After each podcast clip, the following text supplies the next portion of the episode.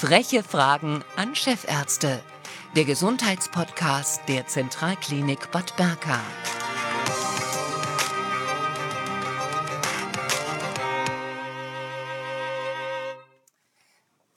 Komplementärmedizin und Schulmedizin, Brücken für Patienten. Heute die Gesprächspartner bei uns Frau Dr. Dorin Jenichen, Allgemeinmedizinerin und Spezialistin für integrative Onkologie und Professor Merten Hommann, Chefarzt der Klinik für Allgemeine Chirurgie und Viszeralchirurgie der Zentralklinik Bad Berka.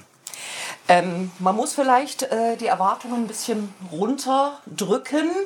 Ähm, das Thema Komplementärmedizin und Schulmedizin wird ja sehr oft kontrovers diskutiert und es gibt, äh, ich sag mal, einen regelrechten Glaubenskrieg. Diese Erwartungen muss man in diesem Gespräch nach unten fahren, weil ähm, es geht ja hier um einen Dialog, um eine Annäherung und äh, was es auch für Ihre Arbeit bedeutet. Ähm, Ihnen geht es darum, die Perspektiven für Patienten zu erweitern. Wie machen Sie das? Möchtest du beginnen? Gerne. Also ich bin ja im Jahr 2015 von der Universitätsklinik Jena hierher gekommen, eigentlich weil mir die Kollegen mich hierher geholt haben, gerade wegen meiner äh, Spezialisierung auf die Naturheilkunde und die Verbindung Naturheilkunde-Schulmedizin. Und es geht mir im Prinzip darum, den Patienten Wahlmöglichkeiten zu geben, sodass man quasi ähm, den Patienten in seiner eigenen Person wahrnimmt und schaut, wie kann man ihn für die Beschwerden, die er hat, individuell unterstützen. Das ist sozusagen meine Profession, so versuche ich die Arbeit umzusetzen und da freue ich mich, dass wir hier so ein tolles Team haben und übergebe vielleicht einfach an dich. Ja, es geht eben wirklich um eine Erweiterung, das ist der Punkt. Es geht um eine Erweiterung, dass man sagt, wir haben eine bestmögliche Schulmedizin und wir wollen eine Synthese erreichen aus dem, was der Patient sich vorstellt und aus dem, was die Medizin bieten kann. Aus der Schulmedizin, aus der Komplementärmedizin, da gibt es viele sinnvolle Ansätze. Und es geht nicht darum, dass sinnvolle Schulmedizin vermieden wird, sondern wir wollen die wirklich ergänzen und eine Synthese herstellen. Mhm.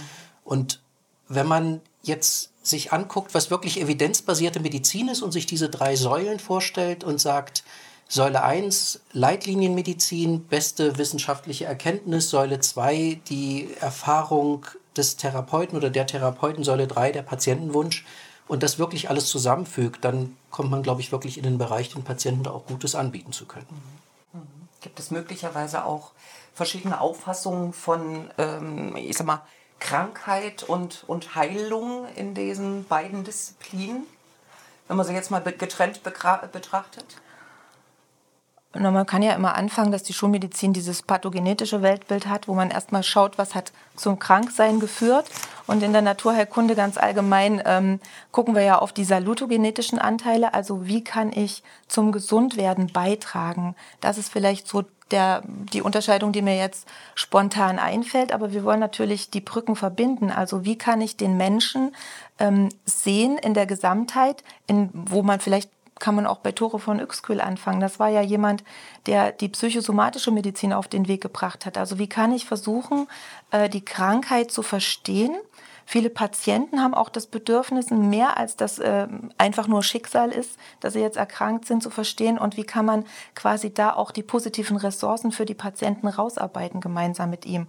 Und aus meiner Sicht erscheint es mir wichtig, dass wir das in jedes Fachgebiet einbringen können, sodass wir quasi nicht den Psychologen haben, der dann keine Termine hat, sondern dass ich eine Grundausbildung auch als Arzt für mein Fachgebiet habe. Aus meiner Sicht ist das Thema bei der integrativen Medizin, dass man eben nicht nur die Krankheit im Menschen sieht, sondern den Menschen in seiner Krankheit. Er ist eingebettet, da gibt es, gibt es mehr. Und das ist zum Beispiel ein Thema, finde ich, was man jetzt neben der klassischen schulmedizinischen Ausbildung als Studierender zum Beispiel in Bereichen wie anthroposophischer Medizin erlebt, die sagt, unsere Basis ist die bestmögliche Schulmedizin und auch Leitlinienmedizin. Und darüber hinaus akzeptieren wir und fördern wir, dass es mehr gibt. Dass der Patient eine Seele hat, dass er einen Geist hat, dass es eine Ich-Organisation gibt. Ähm, und dass man auf diesen Ebenen diagnostisch und auch therapeutisch aktiv werden kann. Und da gibt es eben auch mehr als nur Ärzte, die da therapeutisch aktiv sind. Da gibt es auch andere Therapeutinnen und Therapeuten. Da gibt es Bewegungstherapeuten, Kunsttherapeuten. Also es ist, die Psychologie hattest du angesprochen. Ähm, ein ganz wesentlicher Punkt aus meiner Sicht das Thema äußere Anwendung, was äh, durch Pflegekräfte gemacht wird, sehr, sehr wohltuend, belebend, äh, berührend für die Patienten. Also da gibt es wirklich ein, ein großes Plus und noch viel mehr, was letztendlich, was letztendlich geht. Mhm. Sie haben die seelische, die, also die psychische Komponente angesprochen. Ähm, das bedeutet ja auch, äh, es ist ein Faktor Zeit. Also ich muss den Menschen als Ganzes betrachten, mir auch sehr, sehr viel mehr Zeit nehmen. Wie ist das vereinbar mit, ähm, ich sag mal, der Medizin, die ja, äh, ich glaube, pro Patient und Arzt äh, acht Minuten vorsieht nach Taktung, je nach Fachgebiet? Also ich kann nur sagen, dass das bei uns anders ist in den Sprechstunden, die wir machen, dass wir uns gerne und viel Zeit nehmen und auch oft Patienten zu Zweitmeinungsanfragen kommen und fast erstaunt darüber sind, wie viel Zeit wir nehmen und ich äh, uns nehmen. Ich äh, falle da ganz gern zurück auf ein Buch, was mich sehr begeistert hat. Bernard Lone, ein amerikanischer Kardiologe, über den man sagt, er hätte wahrscheinlich den Nobelpreis für Medizin verdient äh, für seine rhythmologischen Untersuchungen, hat letztendlich den Nobelpreis, den Friedensnobelpreis bekommen, äh, zusammen mit einem russischen Kollegen in der Vereinigung Ärzte gegen Atomwaffen.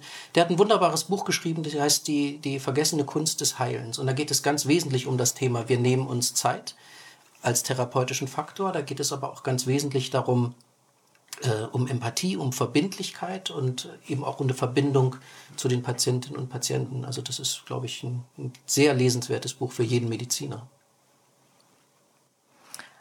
Auf Ihre Frage kann ich einfach nur antworten, in acht Minuten ist es einfach nicht zu schaffen.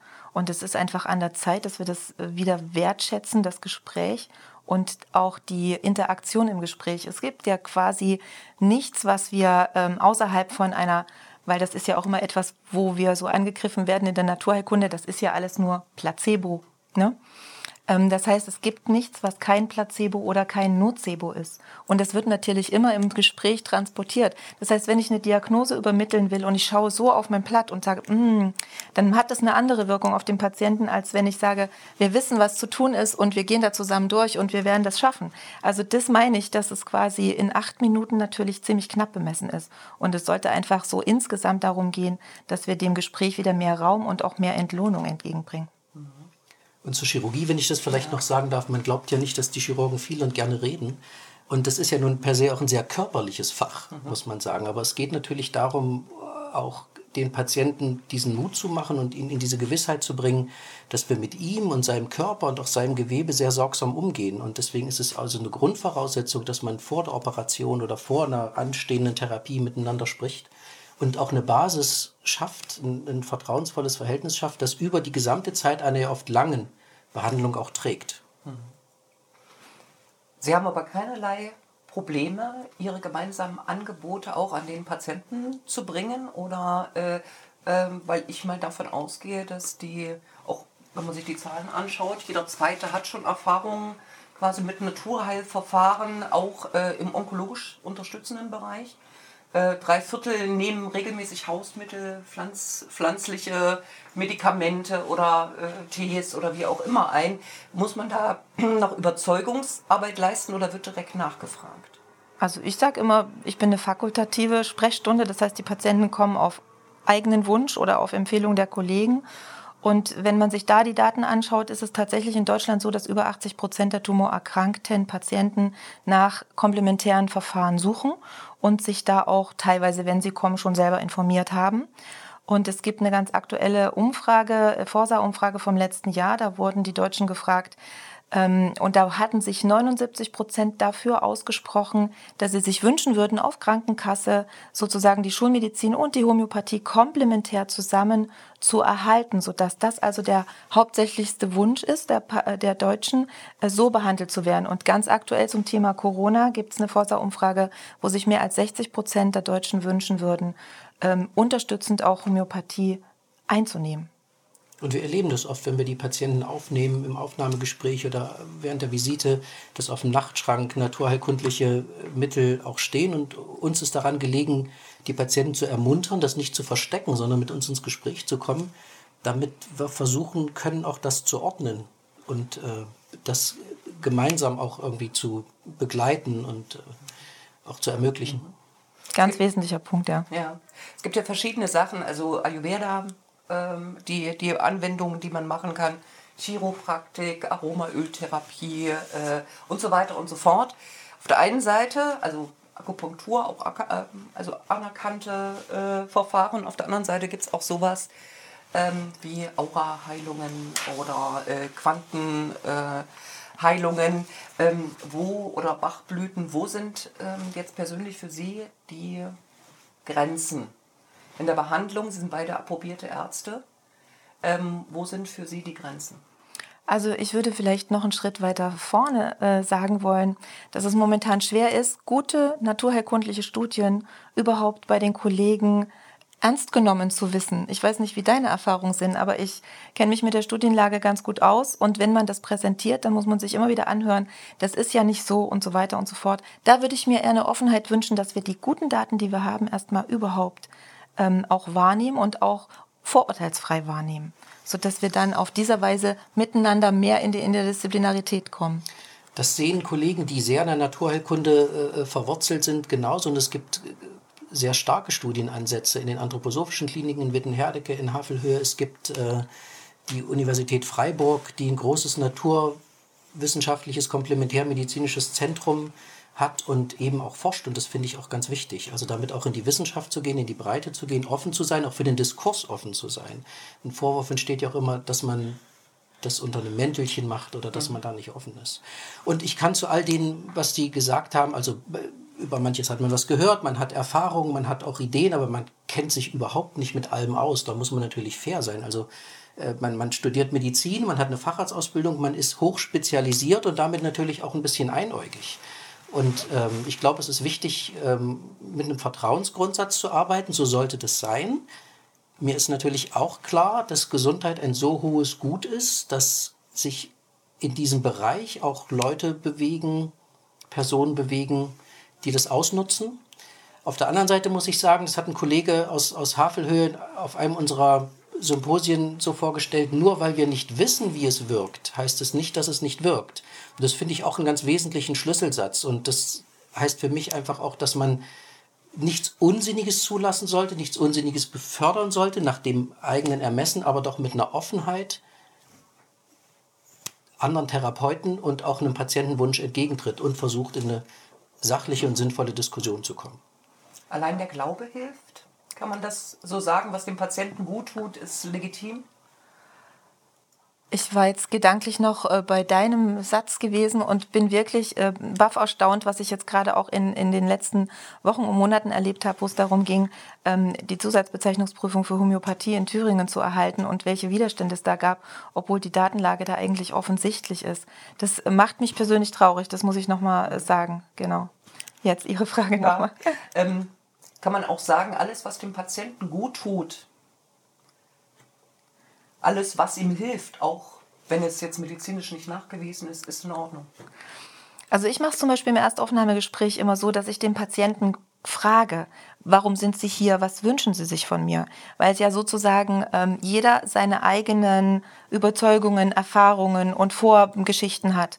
Und ähm, da gibt es eben Menschen, die zum Beispiel sehr, sehr gute Erfahrungen haben, zum Beispiel mit Homöopathie, die wollen unbedingt homöopathisch behandelt werden, andere wollen das nicht. Da kann ich mich darauf einstellen, weil ich von den Therapiemaßnahmen, die ich anbiete, breit aufgestellt bin. Und ich glaube schon, dass es äh, gab auch mal eine Patientenkonsensuskonferenz äh, zum Thema ähm, Patientenwille zur Therapiewahl, dass es natürlich alles etwas besser wirkt, wenn der Patient dahinter steht.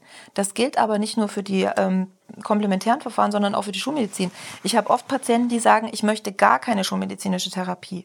Und wenn ich mir dann die Zeit nehme, denen zu erklären, wie das wirkt und warum das wichtig wäre, dann sind sie doch äh, bereit, nochmal zum Onkologen zu gehen und zu sagen, okay, äh, ich habe das jetzt verstanden und ich mache das jetzt. So stelle ich mir integrative Medizin eigentlich vor. Also, dass man den Patienten abholt, da wo er ist und schaut, wie kann man das sinnvoll ähm, zu seinem Wohl nutzen.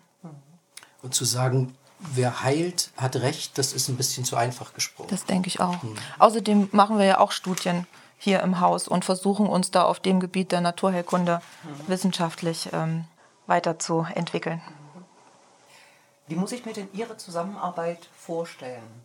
Bei welchen Patienten arbeiten Sie zusammen und was wird den Patienten ähm, angeboten?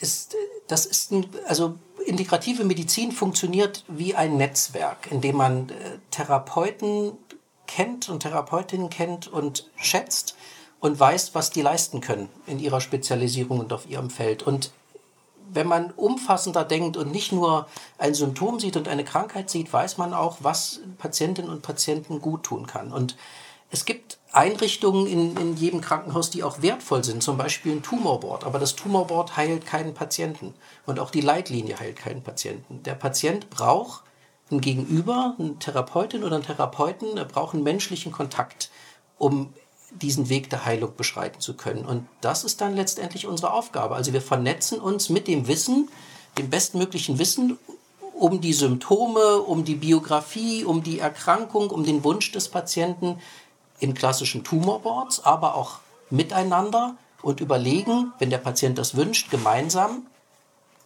gibt es eine Form der Therapie, kann man Therapien kombinieren, was sollten wir noch anbieten? Das ist aus meiner Sicht integratives Arbeiten, wie wir es ja auch leben in der Verbindung von stationären Behandlungen, wie wir sie machen, und ambulanten Behandlungen. Was bieten Sie da alles an? Ganz konkret. Willst du vielleicht beginnen? Also ich kann sagen, dass wir im Haus vor allem anbieten, dass wir dem Patienten möglich machen, und das ist auch nicht überall der Fall, die zum Beispiel Medikamente oder Therapeutika, die er nimmt und nehmen möchte, auch weiterzunehmen. Das wird natürlich durch die Apotheke geprüft. Da geht es auch um Nebenwirkungen und Wechselwirkungen, aber wir versuchen das zu ermöglichen und sind da auch in einer großen Offenheit gegenüber Therapeuten, die den Patienten vorbehandelt haben. Wir haben auch ein Spektrum verschiedener Medikamente, die, die wir den Patienten anbieten, zum Beispiel aus der anthroposophischen Medizin, immer auf der Basis der bestmöglichen Schulmedizin. Und wir haben, und das finde ich einen ganz wertvollen Punkt, äh, in der Pflege eine Einrichtung heißt äußere Anwendungen in der Viszeralchirurgie bei uns, in der Palliativmedizin und in der Onkologie im Moment, wo Pflegende den Patienten mit Massagen, Wickeln, Auflagen und Fußbädern in ganz positivem Sinne berühren, beleben, ihm Raum geben, ihn schützen und es wird von den Patienten unglaublich gut und auch dankbar wahrgenommen. In meiner Sprechstunde ist es ja so, dass ich einen Gegenüber habe und er mir dann seine Beschwerden schildert, seine Bedürfnisse und seine Wünsche. Und ähm, die Basis sind immer die klassischen Naturheilverfahren. Die haben ja die fünf Säulen: Ernährung, Bewegung, Kräutertherapie, Wassertherapie, also Wickelauflagen etc. Und die Ordnungstherapie. Die Ordnungstherapie ist immer das, was man nicht so eigentlich kennt, wenn man es noch nicht gehört hat. Da geht es eher darum, was denke ich, was kann ich an meinen ähm, Lebensumständen ändern, habe ich ausreichend Schlaf, also die Ordnung im Leben und in den Gedanken. Ähm, dann habe ich andere Therapieverfahren im Einsatz, zum Beispiel die Misteltherapie, die Homöopathie. Ich ähm, arbeite in, in der traditionell chinesischen Medizin mit Akupunktur und der Mykotherapie. Das ist also eine Spezialisierung innerhalb der Phytotherapie. Ähm, ich habe die Ausbildung auch für die systemische Therapie gemacht, was sozusagen die Hintergründe auch generationsübergreifend für verschiedene Krankheiten aufdecken hilft, wo der Patient ein Verständnis dafür bekommt und dann in einen entspannteren Zustand kommt. Das ist sozusagen, ähm, sag ich mal, das, was ich meist anwende. Gibt noch ein paar andere Dinge, aber das ist sozusagen individuell immer verschieden. Sie sind beide Schulmediziner von der Ausbildung. Ja. Auch. Ich habe eine ähm, Zusatzausbildung gemacht in anthroposophischer Medizin. Bei mir ist es Naturheilkunde, Palliativmedizin, Homöopathie und äh, sozusagen verschiedene andere kleinere Therapien wie Misteltherapie, was jetzt nicht ein anerkanntes zusätzliches äh, Verfahren ist, was man vor der Landesärztekammer ablegt. Aber was du alles kannst. Ja, ja, also es hat sich über die vielen Jahre ja. halt einiges angesammelt und man ja. geht da natürlich immer weiter. Ja. Ähm, wäre es generell sinnvoll, dass jemand eine schulmedizinische Ausbildung hat, der Alternativmedizin anbietet? Alternativmedizin gefällt mir nicht. Das heißt ja, das ist der andere Weg. Okay. Das ist das Entweder-Oder. Ja, genau. Und wir machen es ja quasi. Eben nicht Entweder-Oder. Genau. Ich finde das, also ich habe hervorragende Therapeuten erlebt, die nicht Medizin studiert haben. Und bei, dem, bei den Möglichkeiten und bei den Spektren, die es gibt, äh, auch spezialisiert zu arbeiten, wie zum Beispiel in der Pflege äh, oder auch bestimmte Kollegen, die, die sich mit Phytotherapie auskennen und, und, und, ist das aus meiner Sicht nicht zwingend notwendig. Ich glaube, es geht wirklich um die Haltung äh, dessen, der Therapeut ist oder Therapeutin ist. Der Haltung gegenüber seinem Beruf, gegenüber der Ethik, der inneren Ethik und äh, gegenüber dem Patienten. Ich glaube, das ist der entscheidende Punkt. Es ist nicht, aus meiner Sicht nicht zwingend, dass man Medizin studiert haben muss, um integrativ medizinisch zu arbeiten. Also das also ich für mich sehe das natürlich schon so, dass die Basis für mich das schulmedizinische ähm, Facharztleben schon ist. Aber äh, ich denke, von den Therapeuten, die du sprichst, die sind ja auch in einem, in einem Netzwerk, ja. wo man quasi gucken muss. Also ich habe natürlich auch Patienten, die vom ähm, Therapeuten geschickt werden, wo ich denke, um Gottes Willen, man hätte viel früher schon. Aber man kann ihm das nicht zum Vorwurf machen, weil der das ja nie erlebt hat in seiner Ausbildung. Das ist immer das, was ich jetzt oft auch erlebt habe, wo ich sage, es ist gut, wenn wir viel näher zusammenarbeiten und wenn wir uns da besser absprechen. Aber darum geht es ja auch, Doreen, dass wir eben auch Therapeuten ermuntern, eben keine Grenze zu ziehen zur Schulmedizin, sondern zu sagen, es ist das Miteinander. Richtig. Die Schulmedizin hat da eine Offenheit, die sie auch oftmals nicht zeigen kann, aber hat eine Offenheit und das wünscht man sich natürlich bilateral. Und das ist die Synthese, die wir uns vorstellen und das ist der Nutzen für die Patienten. Zum Abschluss unseres Gesprächs habe ich natürlich noch ein paar Fragen zur derzeitigen äh, Situation, zur, ähm, mit der wir alle ähm, in irgendeiner Form zurechtkommen müssen. Ähm, erste Frage wäre, wie kann man generell und nicht nur in dieser Situation äh, sein Immunsystem stärken? Auch das ist wahrscheinlich für jeden ein bisschen anders, aber prinzipiell geht es darum, die innere Mitte nicht zu verlieren. Da hat ja jeder seine eigenen Wege. Der eine geht spazieren, der andere ähm, schläft mehr, ich würde sagen, das ist so die Basis dessen. Aber letztendlich ist es, glaube ich, gerade von daher so eine schwierige Zeit, weil das Immunsystem ja auch abhängig ist von persönlichen Kontakten, von Berührung, von diesen Dingen, auf die wir jetzt alle äh, schmerzlich verzichten. Und äh, da äh, sehe ich schon auch in meiner Sprechstunde, dass viele Patienten darunter sehr leiden, dass das die Nebeneffekte sind, die man vielleicht auf der Intensivstation nicht erlebt, aber dass viele Menschen die Angst, vor wirtschaftlichen Problemen, vor finanziellen Engpässen, ähm, auch die Überforderung durch das Homeschooling und diese ganzen Dinge, die mit der Kinderbetreuung in Zusammenhang stehen. Da sehe ich schon, dass das eine große Belastung ist für die gesamte Bevölkerung, wo es einfach darum geht, was können wir als Therapeuten, als Ärzte da denen an die Hand geben. Was kann man tun, um so ein bisschen, gerade bei Menschen, die schwermütig sind, welche Tipps haben Sie da? Ich glaube, man kann es nicht verallgemeinern, aber ich, ich habe neulich was sehr Schönes im evangelischen Gesangbuch gelesen. Da stand, wende dein Gesicht der Sonne zu und die Schatten fallen hinter dich. Das fand ich irgendwie ganz kurz und prägnant und ich will das aber gar nicht irgendwie äh, lächerlich machen oder irgendwie so vereinfachen und wer es wirklich schwer hat, dem ist so einfach auch nicht beizukommen. Das, äh, ich glaube, sich da selbst zu motivieren, den Mut nicht zu verlieren und auch, auch zu handeln und zu tun, also sich nicht einzugraben, sondern in Bewegung zu sein frische Luft zu haben, sich gut zu ernähren, sich im, im Rahmen der Möglichkeiten auch was zu gönnen. Ich halt das, das halte ich für wichtig. Und sich eben nicht allein zu fühlen, sondern wirklich auch mit den anderen im Kontakt zu bleiben. Ich halte das für einen ganz wesentlichen mhm. Punkt für unser Immunsystem. Auch bestätigt in den aktuellen Sachen der Psychoneuroimmunologie. Frau Dr. Jenichen, Herr Professor Hommann, herzlichen Dank für das Gespräch. Dankeschön. Vielen Dank. Das war der Gesundheitspodcast der Zentralklinik Bad Berka. Im Juni unser Thema Knochenfraß Osteoporose. Chefarzt Professor Olaf Kilian beantwortet freche Fragen.